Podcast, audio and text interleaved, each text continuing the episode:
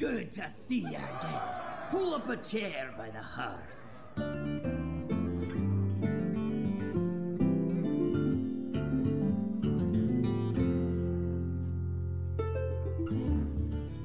欢迎大家收听最新一期的 Game Intel 节目，我是 Solid RX。呃，大家千万不要以为这这个是炉石炉石传说的什么专业播客之类的哈。呃，那么还是按照惯例吧。呃，这个星期的一周要闻回顾、游闻回顾。嗯，过去的一个星期呢，呃，其实。发生的事情比前两期可能会稍稍内容方面可能会稍稍会少一点，但是呢，呃，我还是尽量还是，呃，给大家带来一些可能可能大家呃有一部分是听过，但有一部分可能是大家可能从来没有听过的一些呃游戏业界的新闻。那么呃这一期呃节目呢就直接就这样开始吧。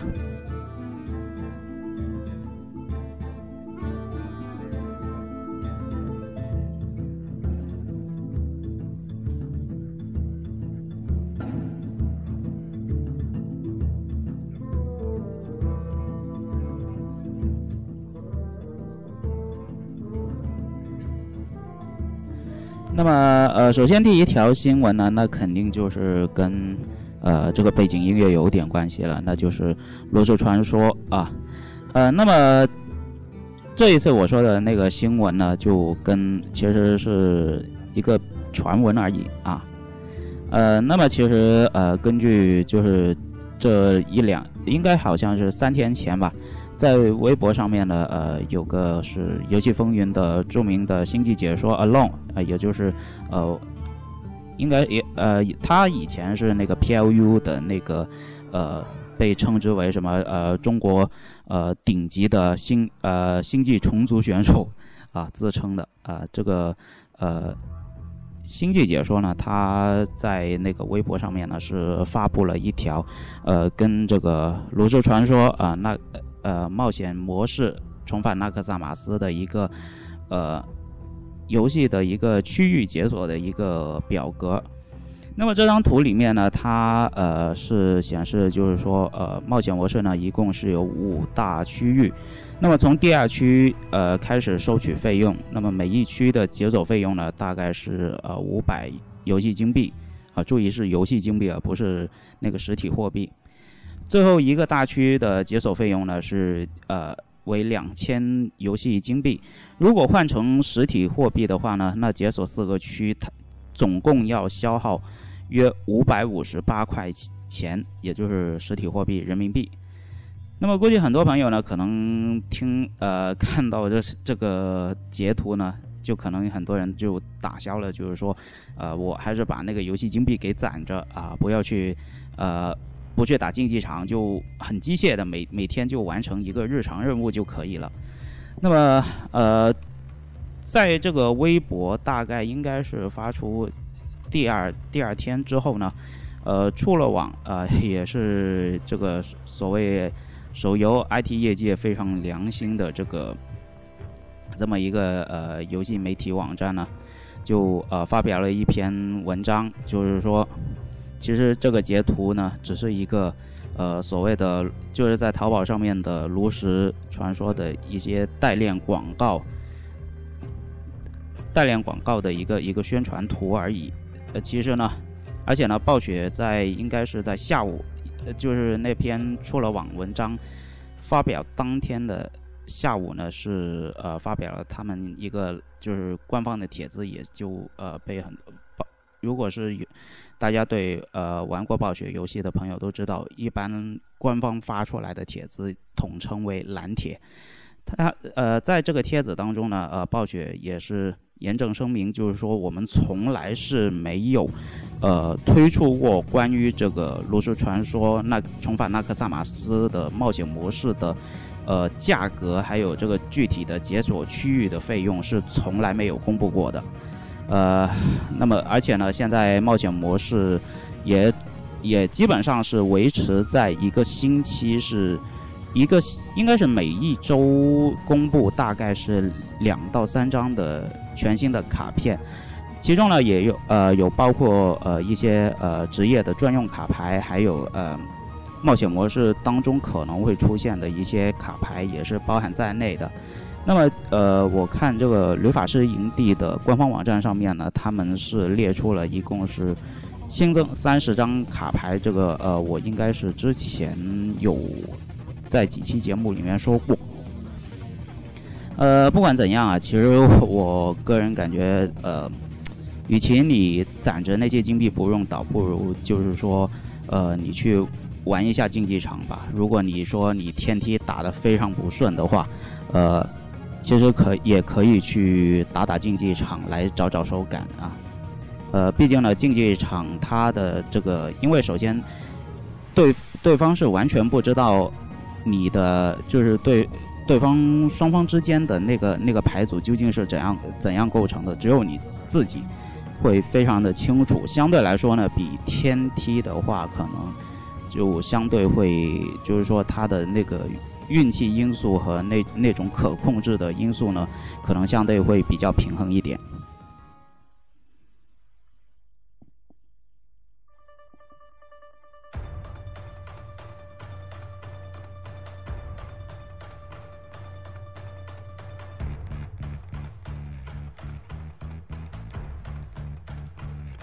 那么说到第二条新闻，也是跟暴雪有点关系，那就是，呃，这个《暗黑破坏神三》的终极邪恶版。那么一直以，就是这个终极版本问世以来呢，就，呃，一直很多玩家都都在问，呃，究竟是什么时候发售啊？呃，会不会，呃，晚过晚于那个就是 PC 版会很长时间？呃，但是呢，呃，暴雪呃在这一周呢是正式宣呃正式宣布，也不再透过一战那边呃说明了，那么是直接由呃他自己的官方网站上面呢是直接宣布，《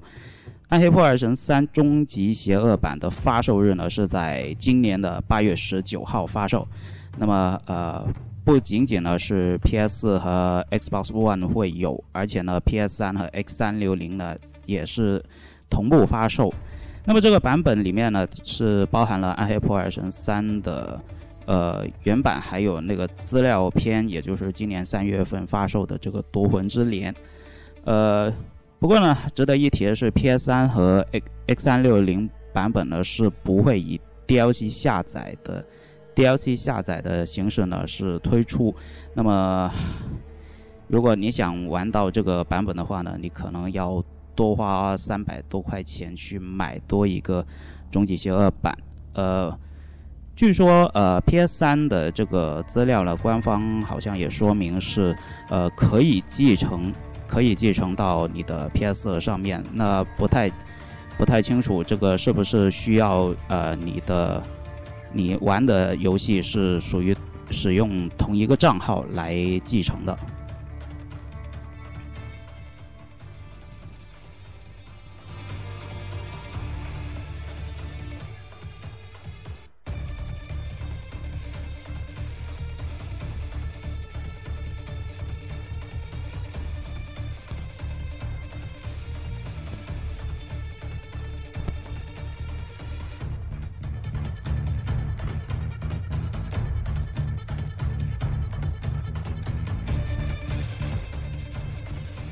那么，呃，接下来第三条新闻呢，就是跟微软是有些关系了。那么，微软在这个星期呢，是做了一个非常正确的决定。什么样的决定呢？那就是他们决定是把没有 Kinect 的 Xbox One 呢，是进行单独发售。那么是是发售时间呢，是定在六月份。那么具体的售价呢？官方也已经同时公布，是跟 PS 一样是三九九。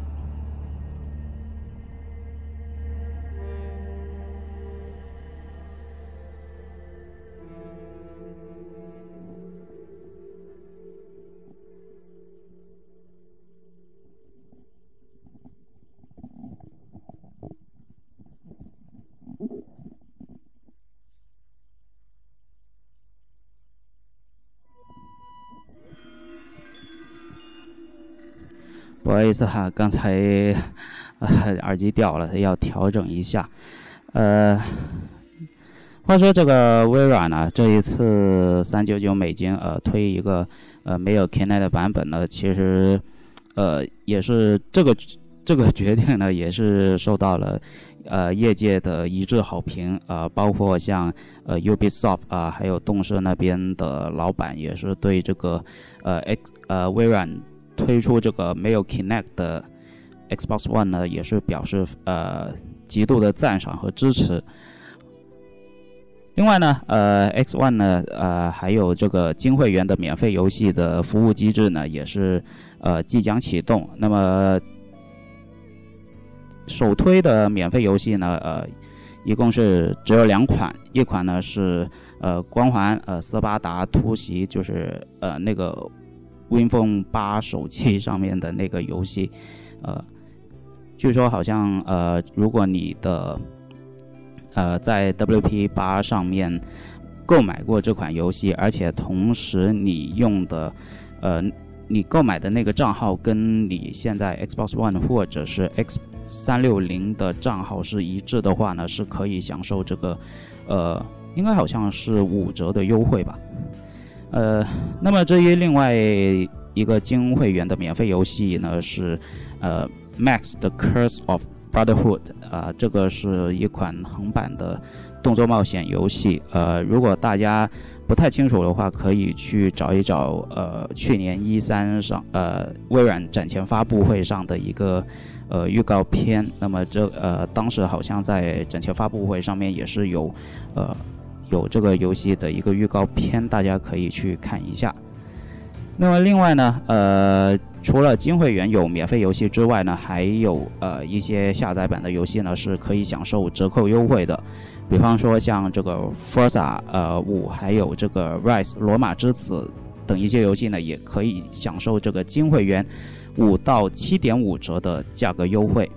那么另外还有一个呃。金会员还有一个比较大的一个变动呢，就是，呃，之前呃像 Netflix 啊，还有这个 Twitch 等一些呃网络服务的应用呢，现在是在下载这些应用呢是呃无需去购买这个金会员的服务才可以使用，现在呢基本上是可以免费下载，立刻就可以使用。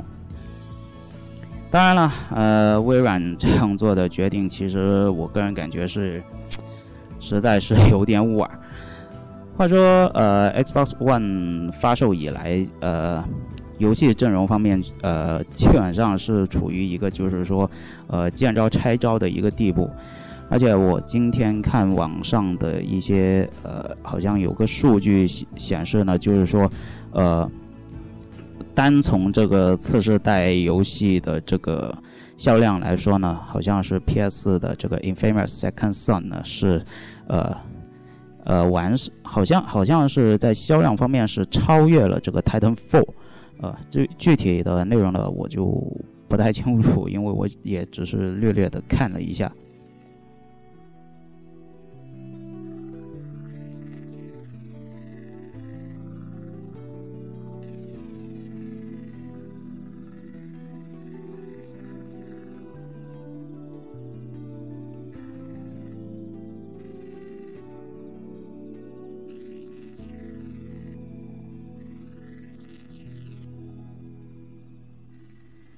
那么接下来第四条新闻呢，就是，其实呃，我也想说一下，就是那个第四条的新闻呢是，呃，新鲜出炉啊，呃，这个微软呢是在，呃，今天公布了这个 Hello Hello Five 的新作的副标题啊，叫 Guardians 啊，守卫者。那么这一次 Hello Five 呢，呃，依旧还是由这个三四三工作室来负责，呃，而且呢，官方在这个呃在公布的时候也是给了一个具体的截图。这个截呃封面官方封面上面呢是显示这个呃正面正面呢是正面是一个类似士官长的这个这个一个呃。盔甲士兵，那我不太清楚这个是不是斯巴达计划的那个士兵。那么至于导导引就是倒立的那个那个人呢，居然是那个士官长。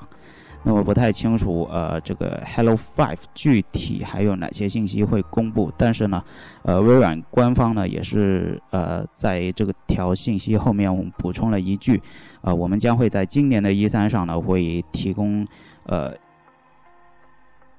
提供更多的信息呢，呃，给媒体和玩家呃一起去关注。那么如果按照我的猜测的话呢，呃。今年一三如果是演示这个 Hello 五的话，应该很有可能是一个展示新引擎的这么一个演示。呃，毕竟它呃微软在这个官方推特上面呢也是说，呃，Hello 五将会是采用一个全新的开发引擎。那么具体表现力如何呢？呃，我们呃对于微软的。Xbox One 的粉丝来说，应该是相当的期待。不过这个游戏呢，呃，暂定的发售发售的时间呢是在二零一五年的秋季。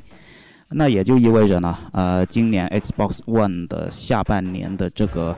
在销量方面该怎么去做好呢？估计可能会有一定的难度。毕竟，呃，Hello 五慢工出细活。呃，追求为了追求品质，肯定要花更多的时间去进行调试。那么在这个这段时间里面，微软究竟要怎样去呃，为了迎接 Hello 五而做好这个前期的一些准备工作，甚至是在年末商战当中应该用怎样的一个？促销手段来呃吸引一些玩家去买他们的主机，那估计应该是微软下半年必须要做的事情了。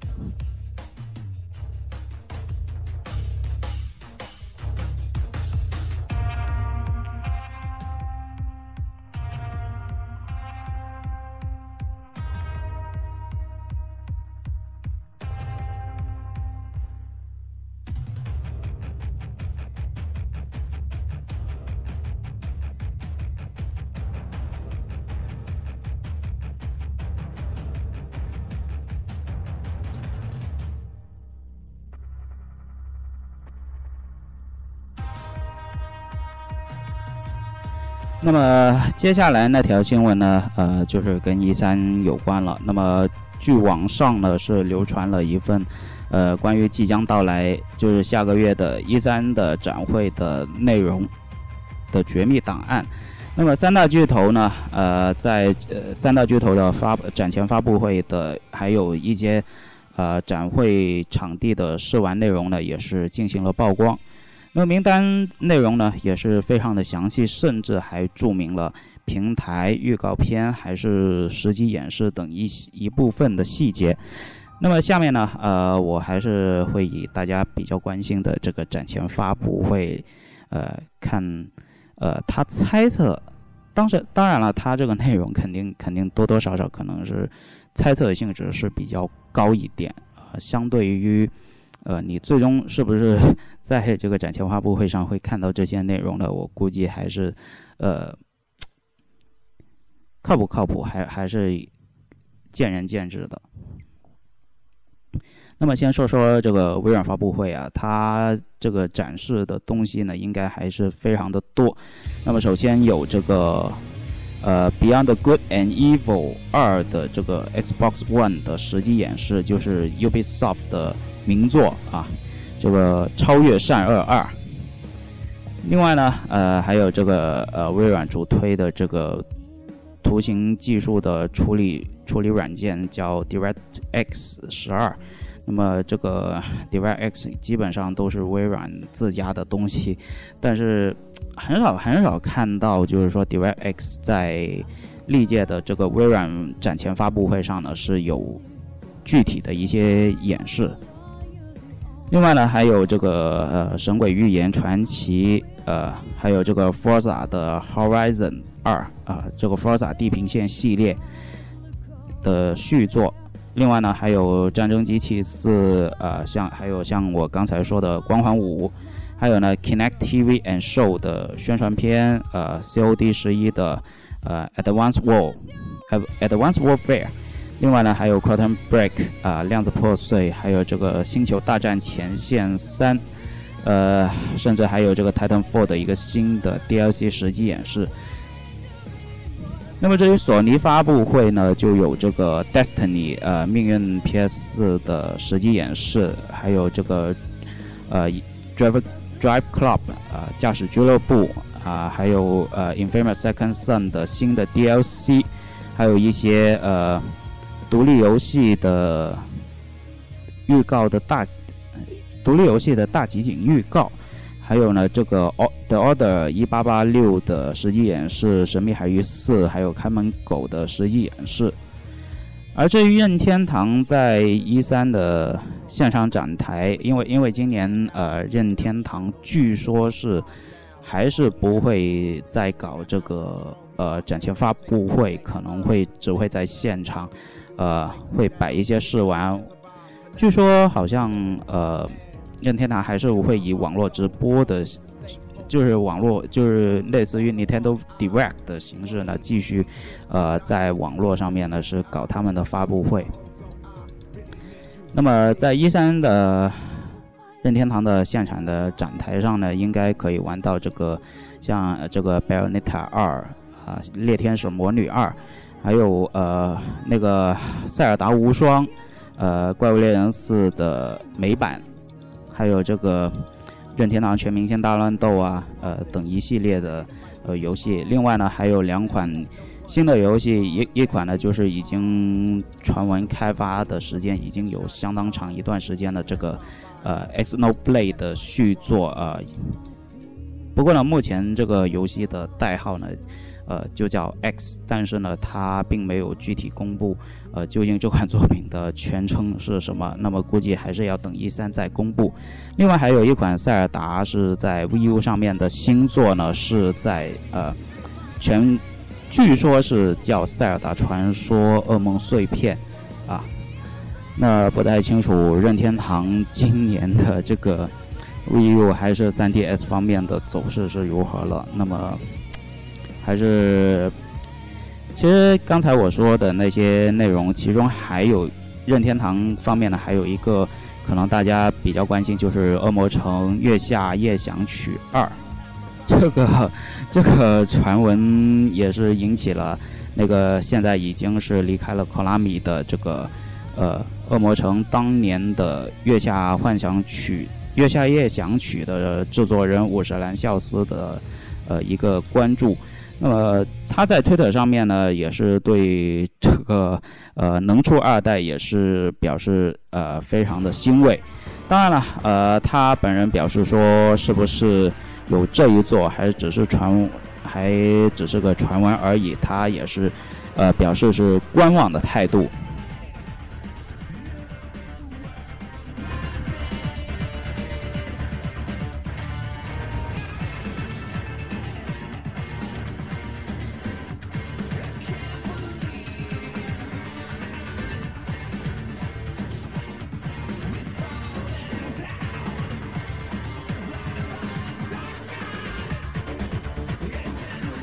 那么接下来一条新闻呢，就是跟 Ubisoft 啊有点关系了啊。那么话说 Ubisoft 的这个即将在应该是下下个星期发售的这个呃 Watchdog 开门狗的主机版的分辨率呢，也是首次由官方公布。那 PS 呢是 900P 的分辨率，X1 呢则是 792P 的分辨率。但是帧数方面呢，呃，都是统一是三十帧。那么对此，呃，对这样的一个 非一零八零 P 的分辨率呢，呃，官方也是做出了解释。呃，那么 Watchdog 的创意总监 Jonathan Morin 说呢，啊，分辨率只是一个数字啊，帧数呢也是一样的。这些数字呢，只是做制作整整个游戏的一个有效手段而已。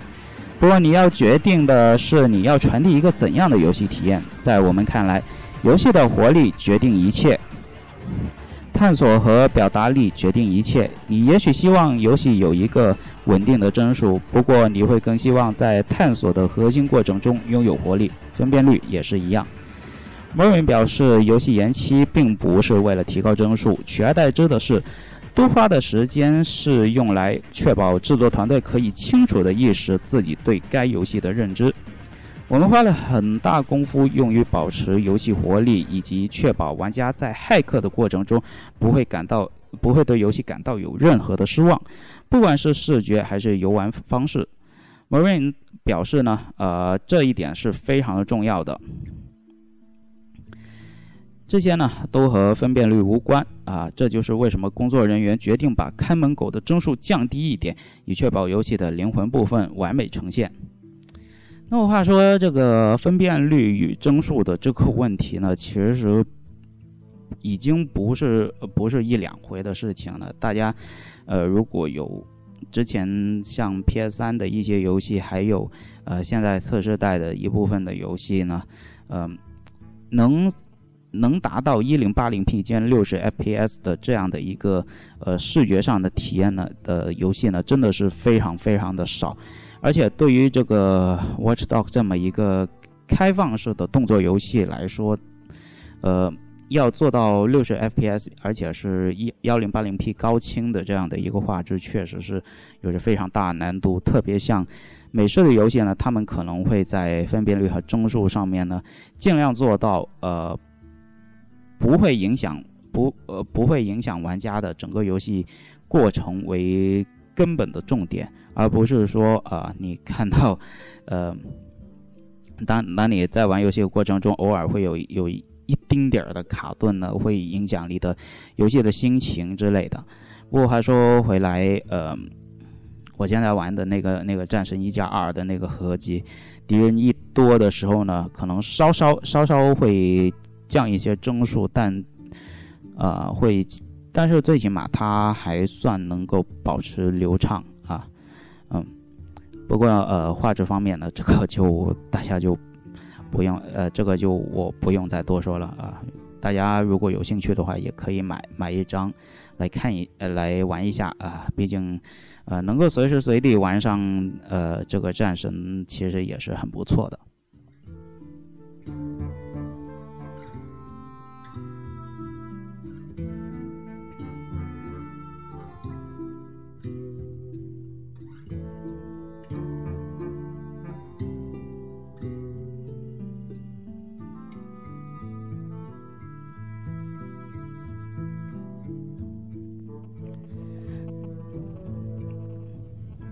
那么接下来呢，呃，关于 U Ubisoft 的新闻呢，还有另外一条也是今天刚刚公布的。那么 Ubisoft 呢，呃，以往公布游戏的话，就是特别是这个时间段去公布一个新游戏的话呢，一般都还是会放在自家的这个一三展前发布会上。但是这一次呢，Ubisoft 呃是也算是打破了惯例，那么在一三一个月。还还有离一三还剩下一个月的时候呢，是公布了这个《孤岛惊魂四》，也就是《Far Cry Four》的新作。那么这一次，Ubisoft 的突然呃正式宣布啊，《Far Cry Four》《孤岛惊魂四》，那么本作呢将于是今年的十一月十八号发售。那平台呃是次世代和本世代啊，也就是 PS、Xbox One。P.S. 三六零还有这个 P.C. 平台，那么这一次呢，故事背景将不再是像上一座，呃，是在一个呃热带海岸的小岛上面进行呃探索，而是呢呃把这个背景是移到了这个喜马拉雅山的一个架空的区域，叫 Kirit。那么同样呢，也会有一些呃全新的体验和挑战呢，呃等待着玩家。那么值得一提的是呢，呃，本作呢将会是由 Ubisoft 的五个工作室来共同制作。那么其中呢，呃，主工作室呢则是由 Ubisoft 蒙特利尔工作室，其余四个工作室呢则是呃有这个曾经开发过这个呃 Rainbow Six 彩虹六号系列的这个 Restorm Entertainment 的工呃 Restorm Entertainment 的这呃工作室。另外呢，还有这个 Ubisoft 的多伦多工作室，呃，Ubisoft 的乌克兰基辅工作室。另外呢，还有我们中国的啊，Ubisoft 上海。那么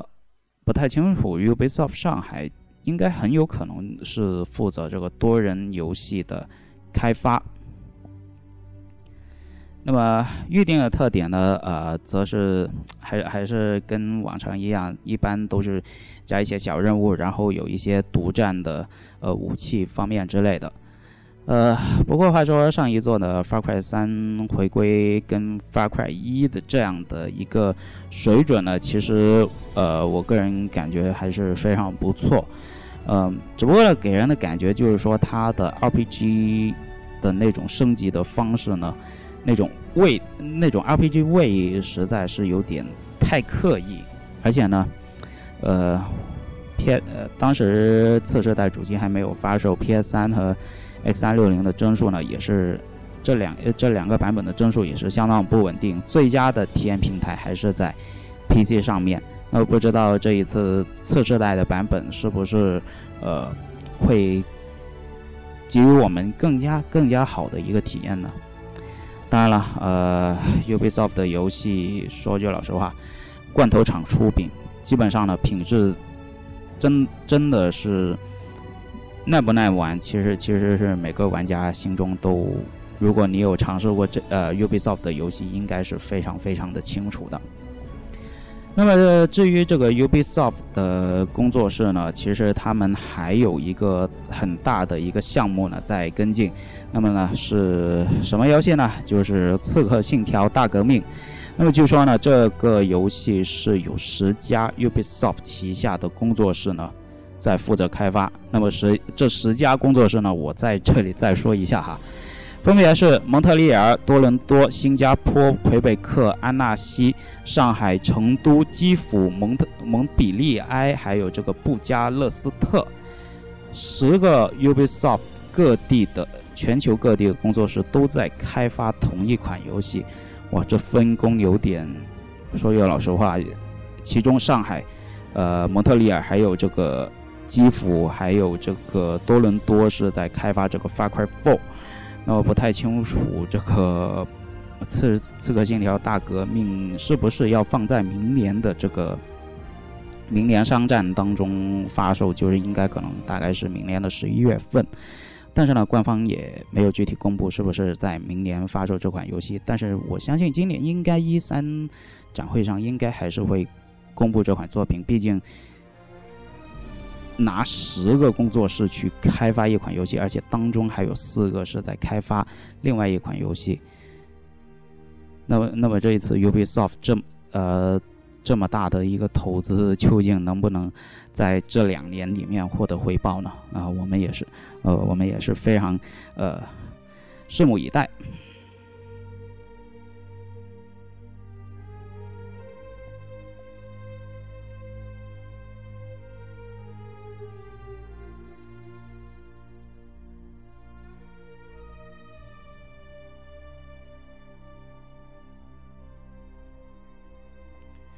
那么说到呃，我这里呢有两个关于是 Game Informer 的一个呃小文章啊，给大家分享一下。那么 Game Informer 呢，在呃这个星期呢也是有呃两篇小文章呢是呃发表在他们的官方网站上面。那么其中有一篇呢是第一篇呃是十款在呃这个 Handle。Handle Console 的上面表现更加出色的游戏，也就是掌机，呃，移动平台上面呃表现更加出色的游戏。那么这里呢，它并没有做一个具体的排名啊。不过呢，我们呃，我可以在这里给大家分享一下究竟是哪十款。那么首先呢，有《塞尔达传说：石之敌》3D，这个是 3DS 平台的。最终幻想六 Advance 啊，听到这个 Advance 后后缀，其实应该就是 GBA 平台的。那么有女神异闻录四黄金版 Persona 4的 Golden，那个是 PS Vita 的 Rockman Rockman 啊，这个是 PSP 上的元祖洛克人的重置版。那么美版呢，它欧欧美那边的名称呢，应该是叫 Rockman Powered Up。呃，接下来还有这个《皇家骑士团：命运之轮》，这个是二零一零年末在 PSP 上的游戏。还有这个《洛克人》啊，《反叛猎人 X》，这个也是 PSP 平台的。《最终幻想战略版》呃，《狮子战争》这个也是 PSP。呃，还有这个《炉石传说》iPad 的。炉石传说的 iPad 版本，还有这个《银河战士零点任务》，这个是 GBA，还有非常经典的 Game Boy 上面的大金刚。那么至于第二篇文章呢，则是呃，Game Informer 它有呃有一篇小文章是列出过去九年的畅销游戏系列的 Top Twenty 的排行榜前二十名。那么值得一提的是呢，这个 Game Informer 它出的这篇文章的依据呢，是根据 Ubisoft 的一个呃 Keynote 啊一个一个图表上面呃列出来的。那么我们看 Ubisoft 列出来的这个前二十名是不是跟玩家呃心目当中的前二十名是不是很相符的？那么从第二十名说起吧。第二十名呃是战争机器。第十九上古卷轴，第十八 Rock Bank，呃，第十七名是 Sonic 啊，第十六位呢是乐高系列，第十五位 NBA 2K，呃，第十四位魔兽世界，第十三位 Just Dance 啊，这个也是 Ubisoft 自家的舞蹈体感游戏，第十二名极品飞车，第十一名 Hello，第十名战地风云，第九名吉他英雄，第八名。麦登橄榄球 NFL 系呃系列，这个是在北美非常畅销的 NFL 橄榄球运动。第七名是模拟模拟人生，第六名是 We Fit，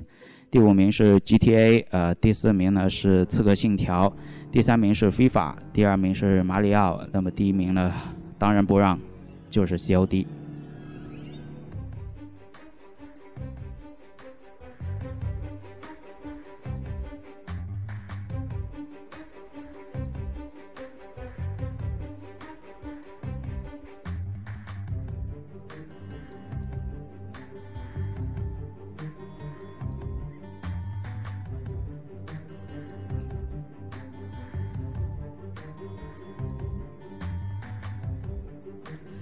那么说到呃，Game Informer 的那边呢，还有一个呃，可能大家呃不太那么关注的一个消息，就是呃，Ninja Fury，也就是呃新的新轨器的制作工作室呢，是呃表示他们应该是在是在今年年初的时候，他们会呃公布一个全新。针对这个次世代平台的一款新作，但是呢，呃，在这个星期的 Game Informer 的一篇呃小小的采访报道上面呢，就呃 Ninja Fury 工作室那边表示呢，就是说，呃，对于这款次世代新作呢，他们呃在这个八月份啊，他们也会出席这个 GDC 欧洲就是游戏开发者大会欧洲分会的这么一个他们呃。其中的创始人 Tammy Tammy Antonides 的这个演讲内容上面呢，是只会少许的提到这个呃次世代星座，但是呢，呃，目前呃 Game Informer 那边呢，他根据这个演讲内容呢。呃，他们发现这个目前这个次世代星座的项目呢是处于一个搁置的阶段，那么不知道是发生了什么样的事情导致了 Ninja Fury，呃，这间工作室呃要面临呃，可能可能他们呃，而且在这篇 Game Informer 的文章当中呢，他也提到就是说他的演讲内容很可能是，呃，他会选那个。介于三 A 大作和这个独立开发，呃，独立游戏开发的这样的一个中间中间点的游戏工作室，来来进行一个呃，就是呃扩展性的演讲。那具体具体 Ninja Fury 究竟是是不是准备要放弃这个项目，还呃，他们也没有说的太明白啊。不管怎样啊，现在次世代。来到来了将近半年的时间，其实大家玩家也是很期待能够，就是说有一些游戏工作室能够有一些什么好的呃游戏能够在这些呃游戏平台上能够玩到啊。当然了，嗯，游戏开发的成本确实是太那个了。哎，不管怎样，也是祝愿 Ninja Fury 好运吧。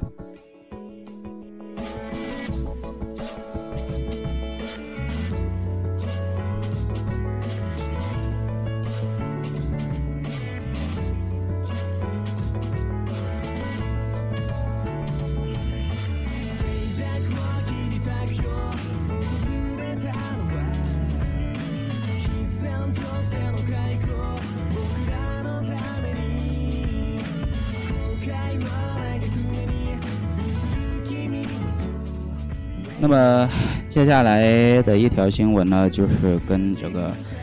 安卓机顶盒也是有点关系。那么是亚马逊啊，之前应该是我上两，因为之前我好像也没怎么提过这个安卓机顶盒，还有居然还有这个亚马逊也会掺一脚进来。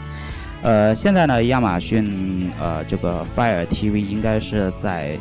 呃，五月初的时候就呃对外公布，而且呢，呃，售价方面呢也是确认是九十九美金。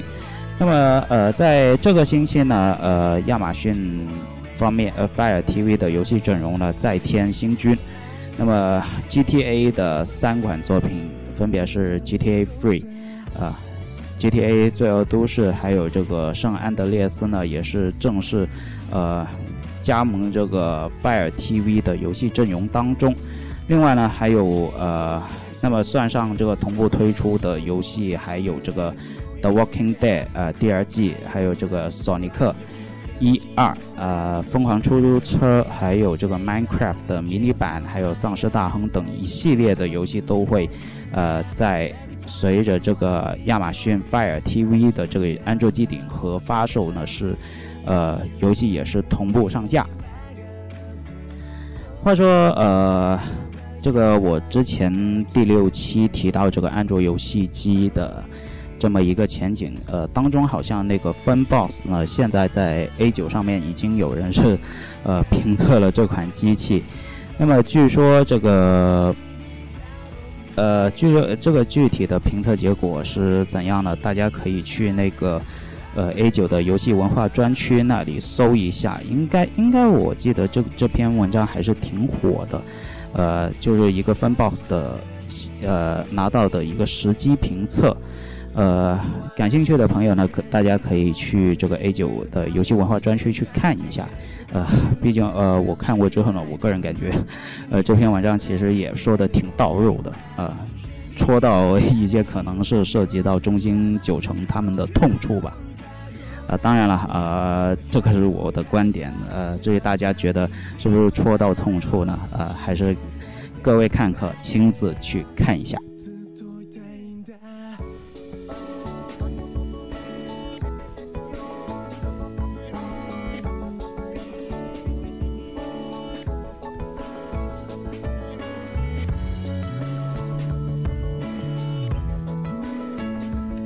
那么。最后一条新闻呢，是关于国内的电子竞技的一个事情。其实，呃，应该是这个星期一发生的一件，其实让很多人非常诧异的事情。那么，话说这个游戏，呃，上海游戏风云频道，呃，在这个星期一的时候呢，呃，发生了一个人事变动。那么，呃，BBC 呃著名的解说呃张宏胜，还有这个海涛，呃。这个是多塔解说，还有这个赛事总监幺幺七小荣呢，他们几个还有一些一部分的骨干成员呢，呃，是在这个星期一呃组建了 In 八 TV，呃，而且呢是大搞这个网络直播互动。那么其实呃，在星期一的时候，呃，我晚上浏览了一下这个斗鱼。直播的首页的时候呢，突然听见一个非常熟悉的声音。当时，当时我一看，哎，这货不不是应该出现在游戏风云频道吗？怎么突然间就走到这个斗鱼直播上面了？后来，呃，我在网上就查了一下微博，还有百度了一下一些呃相关的信息，呃，那么也是证实，就是这三这三位曾经见证过游戏风云频道辉煌的呃这些老员工呢，呃，是呃目前呢是以。暂时离开的方式呢是进行一个创业，但是呢，呃，后来呃，BBC 方面呃，就是 BBC 张宏胜那边呢也是说，呃，这个他们正式离职的日子呢是定在了五月三十一号，呃，那么六月一号呢，他们是将会是将工作的重心呢是放在这个 i n b a TV 的建立上面。那么至于呃日后呢，呃很他们很有可能会以兼职的形式呢会回归到游戏风云，但是呢他说呃他个人并没有透露，就是说具体兼职是什么样的一个呃方式，究竟是一个怎样的形式。那么至于这个这四呃这一批呃游戏风云的骨干成员为什么会离开呢？呃其实呃也是跟这个。也是跟这个 GTV 还是多多少少有点关系。那么据说，呃，这一次离开呢，是因为有传闻是，呃，原来 GTV 运营中心的总监滕林记是空降到了游戏风云，出任副经理一职，而且呢是做出了一系列让老员工都觉得匪夷所思的做法，其中呢就包括了砍掉呃游戏风云自家建立呃设立的一个 G 联赛啊一个。呃，大家都如果有看过 L O L 啊，或者是 Dota，应该都对这个 G 联赛应该是给予了非常高的一个关注。那么，可能因为是触动了，应该是一些老员工对于一些有呃，还有一些其他的游戏呃游戏栏目，因为他们是没有任何的收入，所以呢，他呃这个腾灵界也是做出了就是说，呃，你必须要有。呃，赞助商投资进去才可以立项目，这样的一个决定。那其实呃，甚至呢，当事人在这个呃一篇呃长微博上面也是发表了他他是没有呃任何的恶意，说要想把这个 G 联赛砍掉，只不过是基于这个市场的一个原则，他们是呃他是不得不做出了这样的一个。这样的一个可能可能是伤害到双方呃利益的一个行为。话说这个藤林界呢，其实呃，如果有些资深呃非常资深的电子竞技的一些老观众，应该可能都会记得，在呃，他是零五年 WEG 呃那个韩国韩国举办的一个呃世界的电子竞技职业联赛的一个。中国方的工作人员，而且呢，当时他跟这个呃任宇翔，呃是组成了一个非常完美的解说解说拍档，也是堪称中国电子竞技史上，呃应该是呃堪比这个后来 BBC 和 Magic Young 的这样的一个解说搭档。呃，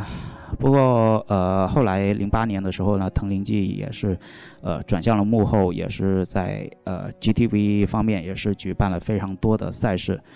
而且呃，他们自己的创业经历呢也是非常的艰苦，甚至呢是呃，因为后面出现了一些资金。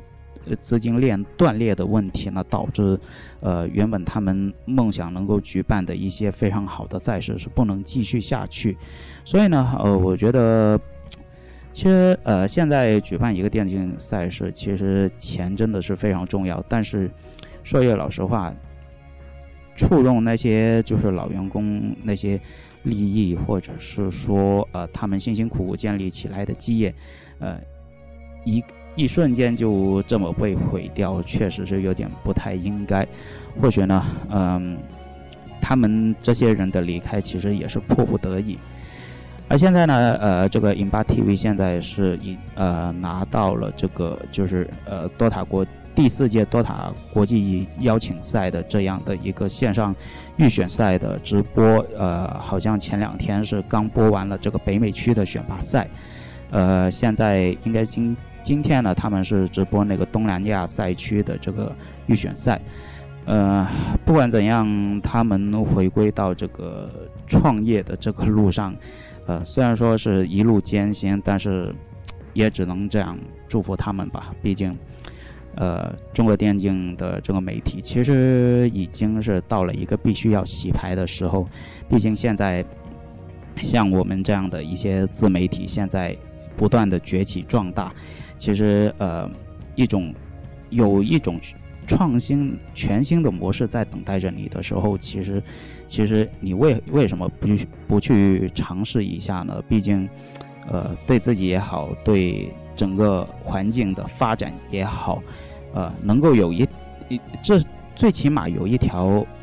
全新的路可以去探索，是一件非常好的事情。不管这条路是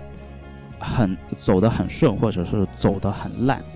呃，最起码你有一个经验可以告诉大家，就是说这条路，呃，是行得通或者是行不通，能够呃引起后来者的重视。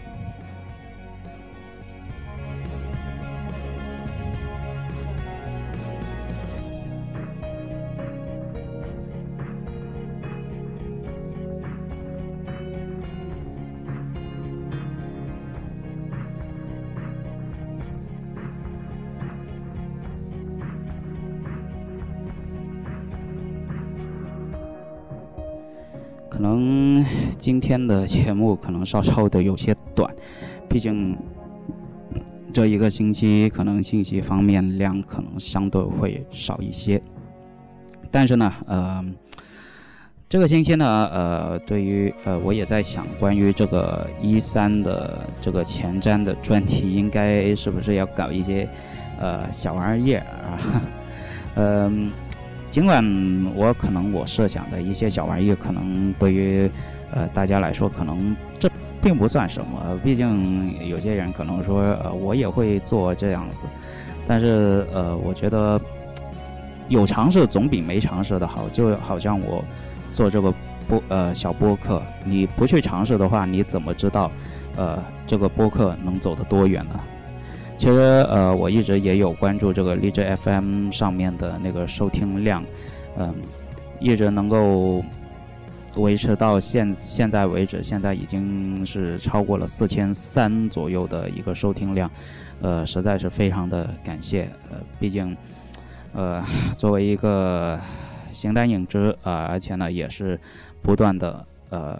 尝试着能够在这个游戏播客的这样的一个。多能够做到多元化的情况下，能够就是，呃，有这么好的一个呃听众去收听这样的节目，其实我个人也是感到非常的欣慰。当然了，呃，前面的路依然还是要继续前行，毕竟，呃，我一个人的力量确实是非常的有限，但是我觉得，呃，能够。坚持下来就已经是一种胜利。当然了，呃，大概一三前瞻的节目，我想应该会在五月底的时候应该能够能够出炉啊。当然了，呃，资料方面我还是要做一个提前的准备啊，而且呢，这段时间我也在网上。也是收集了一些呃，就是往呃一些去年一三的一些资料，因为我每年一三都会有一个很好的习惯，就是把呃之前的那些呃发布会的视频都会保存在电脑上面，然后呃每隔一段时间去看一下。那么之前我记得 GT.com 在去年的时候呢，是有一有一个视频是非常非常的搞笑，呃，就是岩田宗介绍，呃，一三各大发布会的状况啊，各种出洋相的那些视频。当然了，呃，我也会把它作为一个视频素材，那么也会加入到我所刚才所说的一些小玩意当中啊。那么具体是什么样呢？啊，等这个。一三前瞻的这期节目出来之后，大家应该估计，呃，会明白很多。当然了，我也会尝试做一些 demo，可能会在下下一期或者是下下期的节目当中会，呃，呃，给大家呃试听一下啊。呃，那么这期节目就这样了。如果大家想收听这个 Game Intel 的节目呢，可以欢迎去到这个荔枝 FM，呃，还有这个苹果 iTunes，还有这个新浪音乐人上面呢搜索 iTunes 啊，不是 搜索 Game Intel 啊。G A M E I N T E L，同时呢，也关注一下 Game Intel 的官方微博啊，新浪微博，呃，at G A M E I I N T E L Game Intel 啊，呃，那么也可以关注一下我本人的呃播客，应该是呃在那个呃新浪微博的关注里面，应该也是有这个我的。个人微博，大家也可以去关注一下，呃，呃，就当做是对 Game Intel 的这个小播客的支持吧。好了，那么这一期节目就在这个《生化危机启示录》里面这个主题音乐 Revelation 啊，呃，结束这一期的节目。那么我们下一期 Game Intel 再见，拜拜。